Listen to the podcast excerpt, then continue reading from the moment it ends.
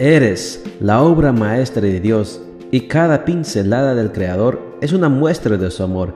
Presentamos la lectura devocional para damas, Pinceladas del Amor Divino, escrito por Erna Alvarado Poblete en la voz de Ruth Vargas desde Estados Unidos para todo el mundo de habla hispana. Muy buenos días querida amiga. El Señor te bendiga y te guarde. Hoy es sábado 30 de octubre. El título de la matutina para hoy es No pidas no tener problemas, pide ser fuerte. Nuestro versículo de memoria lo encontramos en Habacuc 1:2 y nos dice: Señor, ¿hasta cuándo gritaré pidiendo ayuda sin que tú me escuches? El deseo de evadirse de los problemas es una tendencia humana muy natural. ¿A quién le gusta tener problemas? A nadie. Cuando la vida nos pone frente a situaciones adversas, nuestras estrategias de afrontamiento son puestas a prueba y muchas veces sentimos que nuestros recursos no son suficientes. Claro que nos gustaría en esas circunstancias no tener el problema. Desafortunadamente, las circunstancias indeseadas son inevitables. Siempre tendremos problemas. De lo que se trata es de aprender a verles el lado educativo, es decir, lo mucho que aprendemos y crecemos cuando el Señor nos ayuda a superar un problema. En repetidas ocasiones me he puesto de rodillas y he clamado al Señor que me liberara de un problema o quisiera desaparecer lo malo que me estaba sucediendo en aquel momento. En respuesta a mis plegarias, aparentemente solo he recibido el silencio de Dios.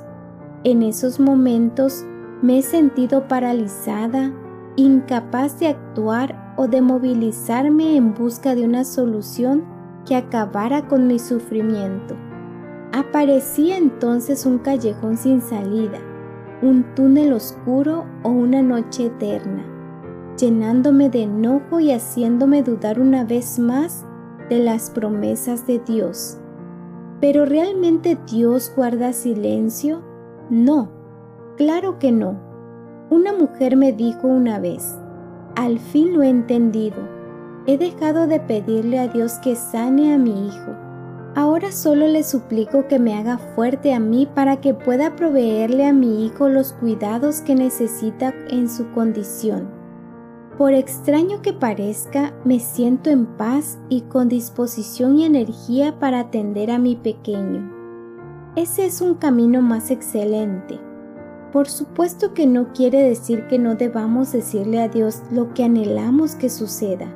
Él está atento a nuestro clamor, nos atiende y nos sostiene. Eso es indudable. Sin embargo, el aparente silencio de Dios frente al clamor de sus hijas es un espacio amoroso que precede al final de nuestra angustia. Lo que sucederá será bueno, aunque no lo podamos percibir en el momento. A través de la fe lo podemos vislumbrar mirando el futuro confiadamente. Una ventana de esperanza se abrirá frente a ti y una extraña e incomprensible paz inundará tu corazón. Fortalecida tendrás vigor. Esa es la respuesta que debes esperar. El fin de tu problema llegará, sin duda, en el momento correcto para tu bienestar y crecimiento cristiano.